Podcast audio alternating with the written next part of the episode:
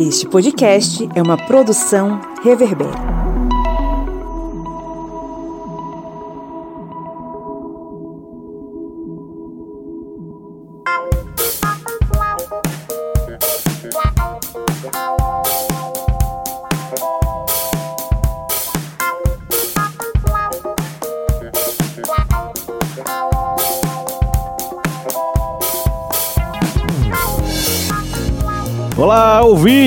Está entrando no ar mais uma Minipédia, o seu programete com conteúdos expressos sobre história e demais ciências humanas. Aquele programa que te ajuda a pensar ainda melhor sobre alguns assuntos cruciais para a história do Brasil e do mundo. Eu sou Pablo Magalhães e estou aqui acompanhado dele, o homem que tem uma trincheira, um soviete montado na Vila Eduardo, o senhor Kleber Roberto. E aí, pessoal, beleza? É só que esse soviete aqui tá cada vez mais difícil, né, de conseguir gás e conseguir óleo vegetal.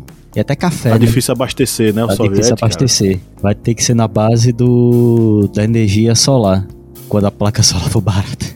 Clebão, tem novidades aí no soviete, do historiante? Rapaz, a novidade agora é que só, a gente só pesquisa sobre guerra, né? Todo dia o pessoal vem com OTAN, OTAN, cadê a OTAN, cadê a Rússia, cadê a Ucrânia? E a gente acaba esquecendo o resto do mundo, né? A gente acaba esquecendo esse mundo aí bipolar, esse mundo que não é entre Estados Unidos e Rússia, viu, gente? O mundo agora é dividido entre Estados Unidos e China. A gente até lembra, né, Pablo, que a gente fez o sorteio de um livro da nossa parceira intrínseca, que foi o livro de Graham Allison, A Caminho da Guerra que vai falar sobre essa armadilha entre Estados Unidos e China. Que é um livro muito bom, né? Você até chegou a fazer o um vídeo. Pois é. Sorteio para quem? Pra, explique primeiro para quem é esse sorteio, para os ouvintes não ficarem loucos agora. Ah, ah, esse sorteio não é para qualquer pessoa, não. Esse sorteio é exclusivo para os apoiadores do historiante. Que aí você vai ali, ó, no apoia.se barra historiante e a partir de quatro reais você vai ter uma série de vantagens. E entre essas vantagens está o sorteio mensal de livros. Pois é. O link tá na descrição do episódio, depois você dá uma clicadinha lá e dá uma, uma moralzinha pra gente. E lá das terras do Maranhão, as terras do reggae, está a dona, quer dizer, a mãe da Carmen Sandiego, a senhora Joyce Oliveira. Pois é, estou falando da terra onde choveu sábado e o vento arrancou o telhado do terminal de integração. Meu né? Deus. Parecia uma folhinha de papel. E o vento levou, né? Literalmente, o vento levou. E agora o povo está pegando um ônibus na calçada porque o terminal está interditado. Meu Deus do céu, o caos instalado no Maranhão. Com certeza. Josh Oliveira, novidades lá dos cursos de historiante? Rapaz, nós temos um agora que, que tem uma promoção, né? Muito boa para as pessoas que tiverem interesse. Nós estamos com 20% de desconto. Ou seja, né, você vai pagar R$ 59,90, né? Que é um preço aí que você pode dividir ou você paga tudo à vista, né? A gente diz, fica ao seu critério. E, né, você pode utilizar a carga horária, né, que é de 30 horas, para colocar, por exemplo, você que é professor, né, tem o censo né, educacional. Sempre pergunta se a gente fez algum curso, né? Você que é estudante, você que precisa de ACC, pode colocar, né, o certificado desse curso nas suas horas complementares, né? E aí, é aulas gravadas que você pode acessar, né, a partir da sua disposição, né, da sua disponibilidade. É isso aí. Então acesse o historiante.com.br e veja os nossos cursos ou então clica no link aqui na descrição desse episódio que você vai direto e aproveita essa promoção massa. Hoje a gente tá aqui reunido para falar sobre o que, dona Joyce, nesse episódio da Minipédia? Nós vamos falar sobre um evento muito importante na Primeira República. Nós vamos falar sobre a revolta da Chibata. Isso aí. E aí, Kleber Roberto, se você pudesse definir aí três pontos principais sobre esse assunto, para todo estudante, todo professor focar neles. Quais seriam? Bem, três pontos que são muito importantes para entendermos a revolta da Chibata seria, em primeiro lugar, entender esse racismo estrutural que ainda estava ali dentro da Marinha brasileira, depois o contexto da própria revolta em si, os motivos que deram e também o desenrolar da revolta e também as consequências o fim, o que aconteceu com os marinheiros que participaram da revolta da Chibata. É isso aí, sem mais delongas agora, vamos para o nosso episódio, vamos para o nosso conteúdo.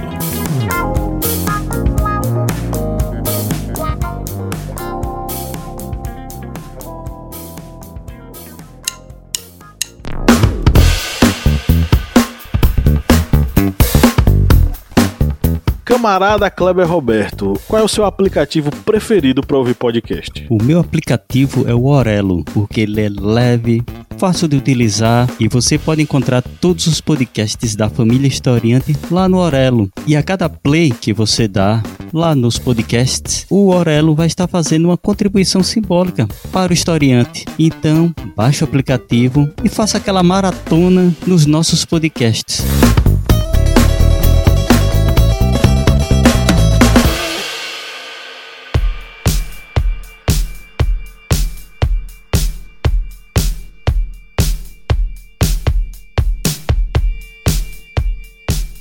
Para a gente entender o que foi a revolta da Chibata, para a gente entender o contexto dessa revolta, a gente tem que entender a instituição onde ela aconteceu, que era a Marinha Brasileira. A Marinha Brasileira, no século XX, já era a Marinha Republicana. Os desavisados precisam ser é, lembrados de que nós estamos falando de um evento que aconteceu após a proclamação da República, que aconteceu em 1889 e que deu fim à monarquia em nosso país, né, revogou a monarquia e instituiu uma república. Uma república, inclusive, que durante seus anos iniciais foi uma república muito assemelhada com uma ditadura. Né? E aí por isso que a gente chama ela de República das Espadas. Então, essa marinha, em pleno século XX, ela mantinha uma punição que eram os castigos físicos. Castigos físicos esses destinados àquelas pessoas que saíam da disciplina militar e acabavam, enfim, subvertendo a ordem. Geralmente, esse tipo de punição era dada para as patentes mais baixas. O que é interessante notar é que essa marinha, em pleno século XX, ela mantinha uma ordem jurídica ligada à marinha é, lusitana, à marinha portuguesa, ainda do período colonial, vamos dizer assim. É, inclusive, as leis que vão reger a marinha lusitana e aí especificamente tem um documento que são os artigos de guerra e tem outro documento que é o Regime Provisional para o Serviço e Disciplina das Esquadras e Navios da Armada Real, que por ordem de Sua Majestade deve servir de regulamento aos comandantes das esquadras e navios da mesma senhora. Esse documento ele tem é, raízes ainda no século XVIII, né? a sua criação está condicionada ao século XVIII. E de certo modo, esse regimento ele vai ser passado para a Marinha Imperial, quando a, a, o Império vai ser instituído no Brasil e vai continuar sendo praticado em pleno século XX pela Marinha Republicana, em pleno período republicano. Então veja, existe um, uma raiz muito anterior, legal, que, os, o, que a Marinha mantinha no século XX, e dentro dela estava prevista, estavam previstos os castigos físicos destinados às hierarquias mais baixas. Só que a gente tem um problema. As hierarquias mais baixas, elas eram relegadas a negros e mestiços. E aí é interessante a gente observar o que? Os marcos que tem dentro da história do Brasil, né, colônia, império, república, isso não significa que mudaram as estruturas, as, as estruturas em diversas, suas diversidades, né, política, econômica e social. Então, a primeira república, ela é o período do chamado nacionalismo racista, aonde essa sociedade agora que se pretende, enquanto republicana, né, principalmente nas elites, eles continuam atrelados à Europa, né, a valores europeus e inclusive, né, a valores que são valores eugênicos, que hoje nós chamamos de racismo científico, que é do que se constituía. Então, desse modo, né, a maioria desses marinheiros de baixa patente, na, nessa baixa hierarquia, eles eram compostos de pessoas que, em sua maioria, eram libertos, né, ou, ou descendentes de escravizados, que não, não receberam nenhum tipo de assistência do Estado brasileiro, ficaram, né, é, a sua própria sorte e acabaram encontrando na Marinha uma chance de poder sobreviver, né, de, é, não vou nem dizer de poder viver. E aí, quando a gente observa essa questão dos castigos corporais dentro das Forças Armadas nesse contexto, você também tem aquela questão que, mais uma vez, retorna ao começo da minha fala, né? O não rompimento com as estruturas. Por quê? Porque o castigo físico, ele ainda é uma demonstração, né, daquela ideia do castigo do corpo, da punição. E aí, para quem já leu Foucault Vigiar e Punir, entende muito bem essa ideia, né? Mas é essa questão de, ah, você não castiga, você castiga o corpo, porque ainda não se tinha chegado à ideia, por exemplo, do aprisionamento como uma forma de punição. Então, o que esses sujeitos, né, eles vão encontrar dentro da, da, da Marinha, que é considerado uma instituição conservadora, tem até a discussão hoje de por como a Marinha ela não quer que o, o João Cândido seja reconhecido como um herói, é, é a demonstração que ainda não tinha acontecido este rompimento com essas práticas que são práticas escravagistas. A gente vê também as mudanças que vão ocorrendo dentro dos, das próprias marinhas e até revoltas que foram ocorrendo naquele mesmo início de século XX. Tem, por exemplo, a revolta do encouraçado Potequim, que existe até um filme também com o mesmo título, baseado no mesmo tema, que foram de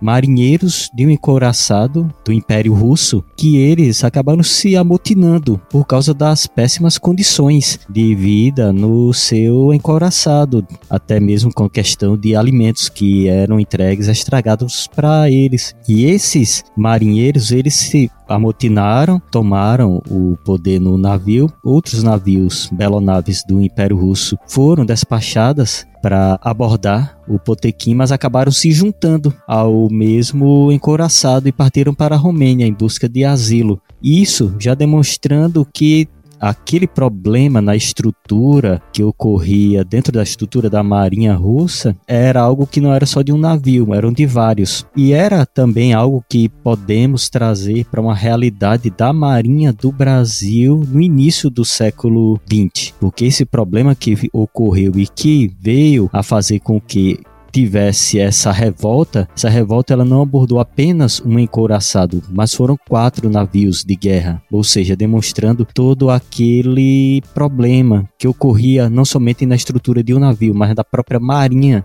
do Brasil. E vocês, ouvintes do Historiante, se quiserem também perceber visualmente essa diferenciação que ocorria na Marinha brasileira, só é vocês pesquisarem por fotos da revolta da Chibata, procurando pelos marinheiros negros. Quando você vê as fotos, na grande maioria dessas fotos, os marinheiros estão descalços. Eles estão descalços, remetendo àquela condição que ocorria na escravidão há poucos anos antes. Ou seja, é essa condição do racismo que, que existiu do Brasil colônia, chegou ao Brasil império e entrou no início da República sendo perpetuado, que era o escravo descalço. Só que já tinha ocorrido a abolição da escravatura, mas esse racismo, essa parte desse racismo estrutural permaneceu na Marinha Brasileira. E há quem diga que o, o a escravidão acabou quando foi é, decretada a Lei Áurea, né? É uma, uma palhaçada mesmo. Enfim, quem era João Cândido? Quem era o cara que é, liderou o movimento?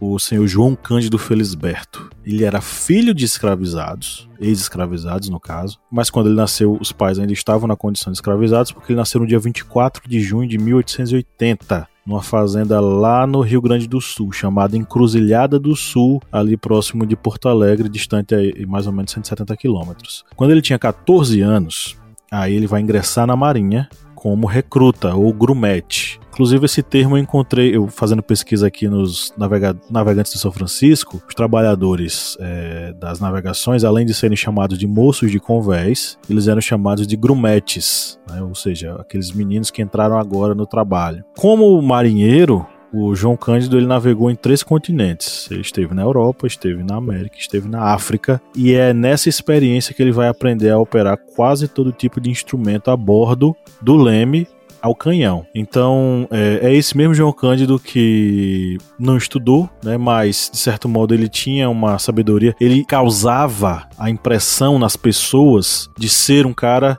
respeitável, um cara, um líder e tal, ele causava essa impressão. Não que ele não fosse, não tô dizendo isso, mas ele acabava gerando isso na outra, nas outras pessoas. E, de certo modo, é uma afirmação que percorre outras pessoas que conviveram com o João Cândido, inclusive quem pesquisa sobre ele, como o Fernando Granato, que escreveu O Negro da Chibata e João Cândido, dois livros que saíram na coleção Retratos do Brasil Negro. Então aí o que aconteceu, né? O João Cândido, além de participar de todas essas expedições, ele vai vai para Bolívia Bolívia, vai por diversos lugares, né? Vai contrair tuberculose, vai, ficar, vai chegar a ficar internado três meses no Rio de Janeiro. Quando ele vai ele se recupera, ele vai ser mandado para a Inglaterra em 1909, onde ele vai aprender a operar o encouraçado Minas Gerais, fabricado pelos britânicos. É nesse contato que ele vai ter com os britânicos que ele vai começar a entender um pouco é, sobre direitos e sobre respeito na marinha. Os marujos ingleses vão ter um soldo interessante, vão conseguir pagar uma casa bacana, a família deles é bem alimentada e tal, e ele vai ver juntamente com outros marujos brasileiros que a situação lá era completamente diferente da situação dos marujos brasileiros. Então, quando ele volta da, da Europa, ele já aprendendo tudo isso, quando ele volta para o Brasil, voltando da Europa, ele vai tentar negociar o fim da chibatada com o então presidente Nilo Peçanha. Obviamente que ele não teve sucesso sequer de conseguir contato com ele. E é aí que vai acontecer um fato crucial que vai mobilizar e vai deflagrar o processo da revolta da chibata, que vai acontecer em 1910 ali no mês de novembro e tem a ver com o marujo, o marinheiro Marcelino Rodrigues Menezes e suas 250 chibatadas. O caso do Marcelino foi o seguinte, ele foi, né, acusado, não se tem certeza dessas acusações, de levar cachaça a bordo e ferir um cabo, né, a golpes de navalha. Então ele teria desrespeitado as normas desrespeitado um, colega de profissão, né? E por isso ele foi condenado a receber 250 chibatadas. Durante a execução dessas chibatadas ele desmaiou, mas o castigo ele continuou. E isso revoltou a população, né? Ou desculpe, revoltou a tripulação. Se a gente se lembra, a gente se recorda, os soldados que foram para a Guerra do Paraguai, né, os escravizados que foram para a Guerra do Paraguai com a promessa de se, vol se voltassem, estariam livres, e quando eles voltaram, se, se sentiram né, nessa mesma condição de perceber é, a humilhação, a violência com que os seus parentes eram tratados, é a mesma situação aqui, né? Ou seja, a gente está falando da mesma condição, que é a condição de violência advinda de realidades que eram realidades escravistas. Então foi o prosseguimento, né, desse, desse castigo, apesar do desmaio do Marcelino, que acabou, né, sendo o barril de pólvora de uma situação que já era uma situação que já estava insustentável. Então, né, no dia 22 de novembro, é quando o encoraçado Minas Gerais, que era o barco que eles estavam, né, chegou à Baía de Guanabara, eles mataram os seis oficiais entre eles o comandante, que era o comandante Batista das Neves, e um, um, sétimo oficial, ele conseguiu escapar, que foi o Álvaro Roberto. Ele escapou, mesmo ferido, ele escapou para outro barco, que foi o Coraçado de São Paulo, e acabou avisando outros oficiais que fugiram para a terra firme. E aí, nessa noite, esse motim dos marinheiros, eles acabou, ele acabou se estendendo para outros barcos, outros encoraçados, porque eles viviam na mesma condição. No caso, também é, entraram no, no conflito, né? O Coraçado São Paulo e o Deodoro, e também outras embarcações que eram embarcações menores.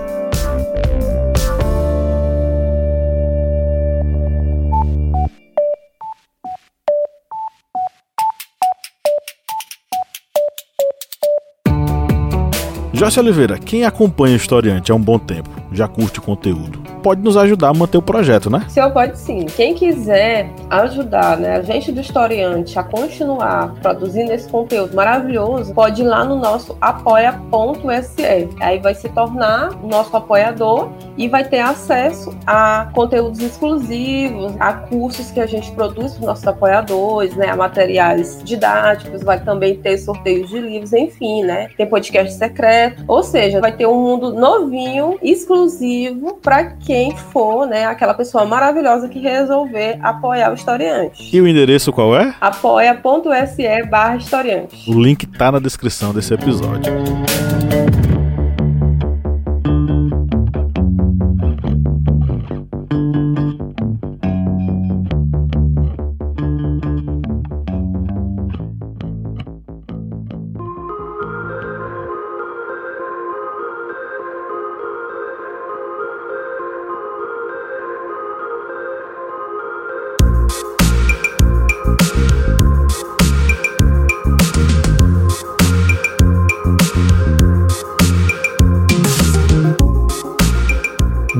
Interessante nessa revolta é que, nesse início, o recém empossado presidente Hermes da Fonseca, ele queria bater de frente com os marinheiros. Só que aí um senador, Pinheiro Machado, chegou para ele e passou a real.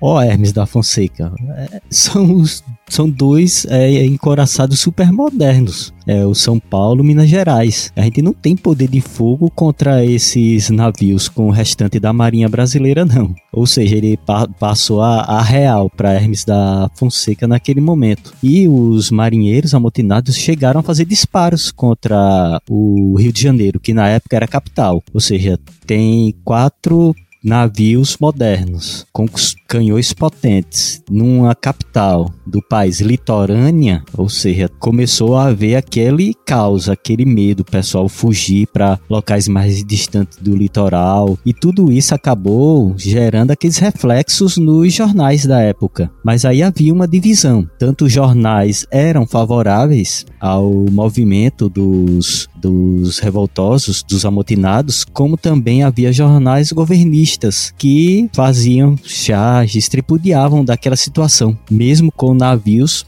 modernos com canhões potentes ali, literalmente apontando para a porta deles. Desses jornais que na época faziam essas divulgações, os jornais que eram favoráveis a esse movimento davam a entender que realmente havia aqueles castigos físicos e que havia essa diferenciação racial dentro da Marinha Brasileira. E até havia essa digamos, ideias diferentes com relação ao nome que foi dado a João Cândido, que era Almirante Negro, porque para os jornais que apoiavam o movimento o movimento dos amotinados, o almirante negro, essa expressão, essa alcunha, dava a entender que realmente um navio de guerra poderia ser comandado por um marinheiro negro. Já os jornais governistas que eram contra esse movimento, que era contra o motim, eles faziam chacota disso, dando a entender que almirante negro eram palavras totalmente diferentes, tipo água e óleo, não se misturavam. Para ser um almirante tinha que ser branco, tinha que ter aquela formação, e para ter aquela formação militar tinha que ter condições. E vamos lembrar que quando ocorreu a abolição da escravatura no Brasil, da escravidão, os negros eles não tiveram acesso a nada. Eles ficaram sem acesso à terra, sem acesso à educação, sem acesso a uma indenização a nada. Ou seja, não teriam condições de pagar um curso para ser um oficial da Marinha. E só lembrando também, gente, uma, uma coisinha que vocês também podem pesquisar: que os jornais da época faziam charges, principalmente os jornais que eram contra esse movimento. E eles sempre faziam ilustrações com aqueles traços bem, digamos, forçados com relação aos marinheiros negros, dando aquela conotação de que eram pessoas sem estilo, sempre mostrando eles com charutos, com cigarros, a, a bordo do navio, meio desleixados, ou seja, sempre utilizando essa é, visão preconceituosa nas charges dos seus jornais. Mas só que esses marinheiros, eles não eram tão, digamos assim, despreparados a gente vê até pelo próprio manifesto dos marujos. Eu não sei se o professor Pablo tem. Pablo, tu tem aí o manifesto na, na tela aí para ler? Tem, tem. Então manda ver aí o manifesto. Notícia quente! Não, é, é, é, um manifesto que acredita-se que foi redigido por alguém que tinha ah, uma noção de escrita muito maior, talvez um jornalista que ajudou eles, enfim e que levanta alguns pontos. Eu vou ler só um trechinho aqui que diz o seguinte, ó. Ilustríssimo e excelentíssimo senhor presidente da República, cumpre-nos comunicar a vossa excelência como chefe da nação brasileira. Nós marinheiros, cidadãos brasileiros e republicanos, não podendo mais suportar a escravidão na marinha brasileira, a falta de proteção que a pátria nos dá e até então não nos chegou, rompemos o negro véu que nos cobria os olhos do patriótico enganado povo, achando-se todos os navios em nosso poder, tendo ao seu bordo prisioneiros todos os oficiais, os quais têm sido os causadores da Marinha Brasileira não ser grandiosa, porque durante 20 anos de república ainda não foi bastante para tratar-nos como cidadãos fardados em defesa da pátria. E aí ele fala é, que eles querem reformar o código imoral e vergonhoso que nos rege, a fim de que desapareça a chibata, o bolo e outros castigos semelhantes. Aumentar o soldo pelos últimos planos do ilustre senador José Carvalho, que estava lutando para o aumento do salário deles. Educar os marinheiros que não têm competência para vestir a orgulhosa farda, mandar por vigor a tabela de serviço diário que acompanha. Enfim, e dão 12 horas de prazo para o presidente se pronunciar. É, é, um, é um manifesto muito, muito é, direto, objetivo. É um, um registro aqui da luta desses caras contra essa exploração terrível e dessa violência contra seus corpos, né? E como a gente já falou, grande maioria deles negros e mestiços submetidos a um sistema praticamente de escravidão. Kleber falou aí dos jornais, eu vou mencionar um deles aqui, dois deles aqui, que são A Plateia e o Ilustração Brasileira. Como o Kleber muito bem falou já, eram jornais que tinham posicionamentos diferentes. Por exemplo, a Plateia, ela vai trazer uma repercussão por um viés positivo. Ela vai colocar lá o, o João Cândido como um cara que está lutando pelos seus é, ideais, vai trazer inclusive algumas das principais informações sobre a repercussão dos outros jornais também, né? Ele vai trazer aqui charge na primeira página do Jornal do Brasil, desenho em homenagem ao bravo capitão de mar e guerra Batista das Neves, assassinado pelos marinheiros do Minas Gerais, aí no caso uma, uma versão negativa e é, outro aqui da imprensa, jornal Imprensa. Combate em editorial a iniciativa do Senado sobre a anistia dos marinheiros. Salienta que o verdadeiro poder está a bordo dos navios. Ah, e aí ele fala que o poder está com os marujos que estão lá revoltos, né? Isso aí já no jornal Imprensa. Então são posicionamentos que vão dividir, vão se dividir aí, os jornais vão ficar bem divididos. O que vai acontecer é que o presidente, ele não vai demorar muito,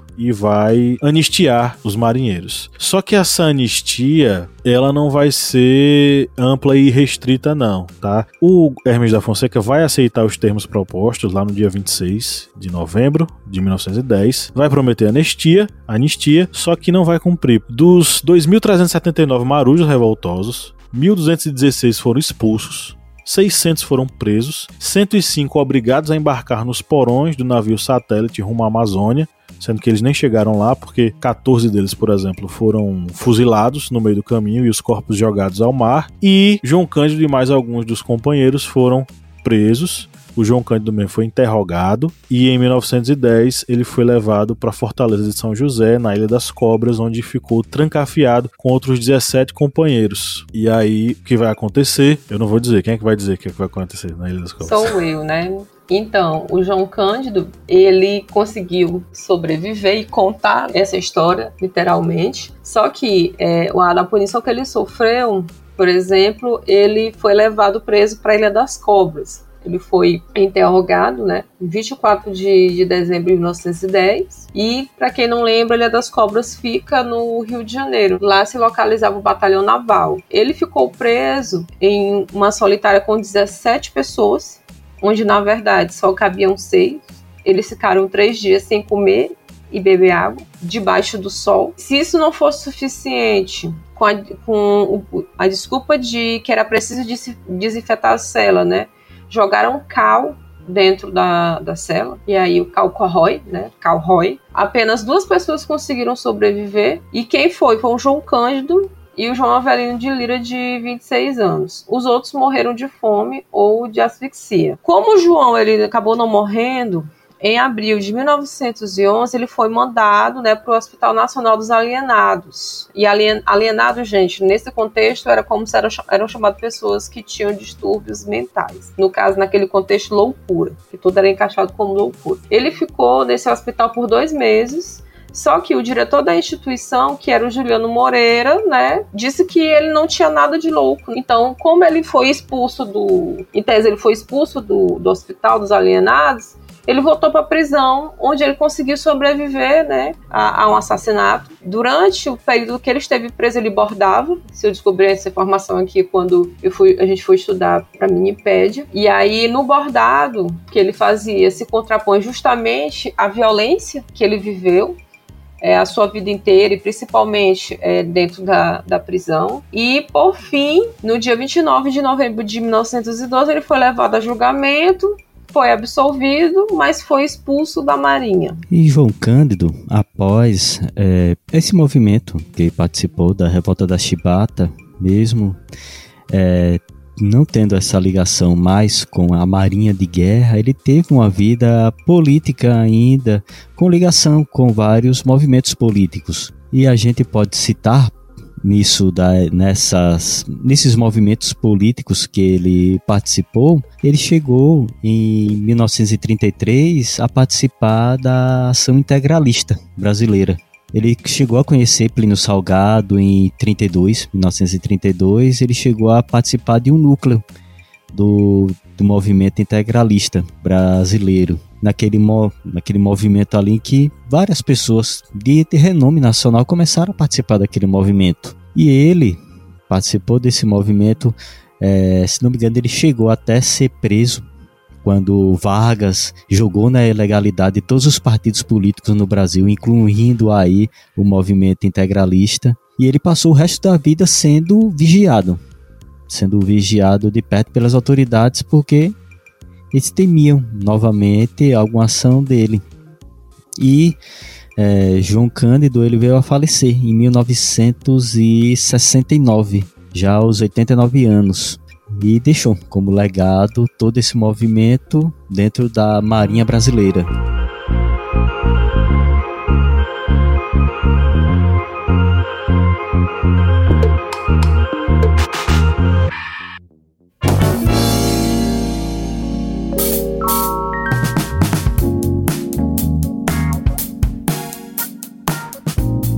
É isso aí, uma história de luta, uma história de é, acertos, uma história de erros também, esse negócio do integralismo. Kleber foi direto, foi, foi logo no jogo baixo, né? Integralista! Mas chegamos ao final da nossa gravação. E aí, o que, é que vocês querem concluir para dizer para os nossos ouvintes? Eu vou, vou falar, né, que é previsto dentro da legislação, né, das diretrizes curriculares nacionais para o ensino de história cultural brasileiro, que a gente trabalha com biografias. Então, trabalhar a biografia do João Cândido, é, a vida dele, né, a luta dele é importante, por exemplo, para que outros João Cândidos venham a nascer. Aí eu vou até falar aqui do filho do meu amigo, que é o Airuan, e da Helena, que é o João Cândido, que nasceu no dia da Consciência Negra, ano passado, e fez quatro meses, né, dois dias atrás. Arrasou. É, deixo como dica para vocês que estão ouvindo pesquisarem sobre as questões raciais no Brasil. A gente tem também até podcasts também falando sobre racismo estrutural no Brasil, que vale a pena acompanhar, fazer essa maratona no Historiante. Aproveite e faça essa maratona lá no Orelo. E vocês podem pesquisar mais também sobre essas questões que abordam a questão do racismo na estrutura militar brasileira tanto na Marinha como também algumas décadas antes, na questão do Exército. Aí vocês podem abordar a questão que ocorreu do racismo na Guerra do Paraguai. É bom a gente estudar sobre essa parte da nossa história que muitas vezes algumas pessoas tentam ali jogar para baixo do tapete, mas nós, historiadores, a gente vai lá e diz: não, ó, tá aqui. Isso realmente ocorreu. É isso aí. É, eu vou só dar uma sugestão de leitura, duas leiturinhas bem levezinhas. O volume 3 da Mary Del Priori, é, História das, Histórias da Gente Brasileira, de 1889 a 1950, faz uma abordagem interessante sobre a revolta da Chibata e sobre o que aconteceu com o João Cândido. E o livro Brasil, uma biografia da Mary Del Priori, com a Maria Luísa Sterling, se não me engano, o nome dela. Tem um, uma parte falando sobre a revolta da Chibata também muito interessante, que vale a pena, é uma leitura bem gostosa de se fazer. Não é difícil e você pode compartilhar com os seus amigos, seus colegas. Inclusive, compartilhe esse episódio com seus amigos que estão estudando a Revolta da Chibata. Eu acho que você vai ajudá-los a melhorar a compreensão sobre este evento. Nós ficamos por aqui. Um grande abraço e tchau, tchau. Valeu, pessoal. Até mais. Tchau, gente.